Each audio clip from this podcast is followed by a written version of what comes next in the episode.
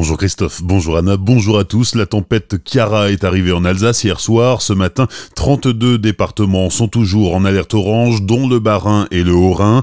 Depuis 4 heures ce matin, des vents particulièrement violents balaient la région.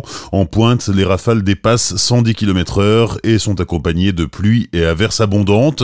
Dans le Bas-Rhin, la situation devrait durer au moins jusqu'à 10 heures ce matin avant que les choses ne commencent à se calmer. Hier soir déjà, plusieurs centaines de foyers ont été privés d'électricité dans le Haut-Rhin, le col de la Schlourte a été fermé à la circulation et un peu plus tard dans la soirée, ce sont tous les cols du Haut-Rhin qui étaient interdits d'accès aux poids lourds de plus de 3 tonnes 5 affectés au transport de marchandises.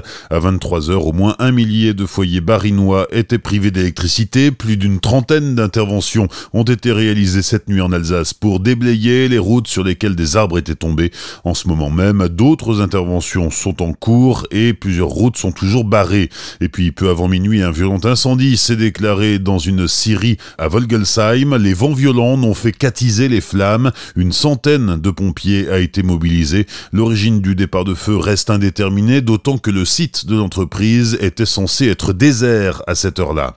Par mesure de précaution, 14 vols aériens ont été annulés au départ d'Euro Airport. À la SNCF, 8 lignes TER sont suspendues ce matin, notamment entre Molsheim et Célestat, entre Molsheim et Saint-Dié et entre Colmar et La circulation des TGV n'est pas impactée. Vous pouvez à tout moment consulter l'état du trafic sur l'assistant SNCF, sur Twitter aussi, ou par téléphone au 0800 801 801, service et appel gratuit. A priori, tous les transports scolaires circulent ce matin en Alsace. La préfecture du Bas-Rhin demande aux parents d'accompagner les enfants empruntant les transports scolaires jusqu'à l'arrêt de bus. Sur la route, il est conseillé de limiter vos déplacements, en particulier si vous circulez avec une remorque. Dans le reste de l'actualité, l'interpellation d'un homme hier soir à Mutzig. Les gendarmes étaient déjà prévenus dans l'après-midi pour des faits de violence dans la famille. Ils ont tenté de raisonner l'individu, mais sans y parvenir. Ils ont fini par l'arrêter en début de soirée.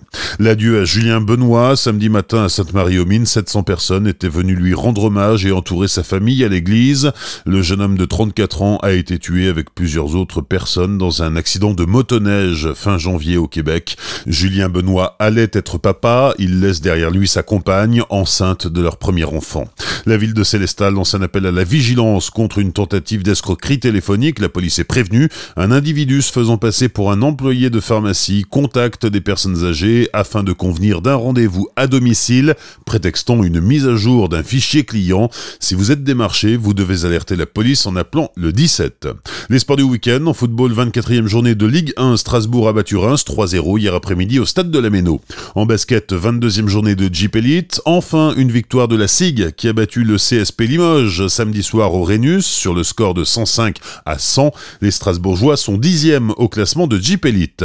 En handball, bonne reprise pour Célesta qui a battu Dijon 25-23 vendredi soir au CSI. À l'issue de cette 14e journée de Pro League, les Violets sont 9e au classement.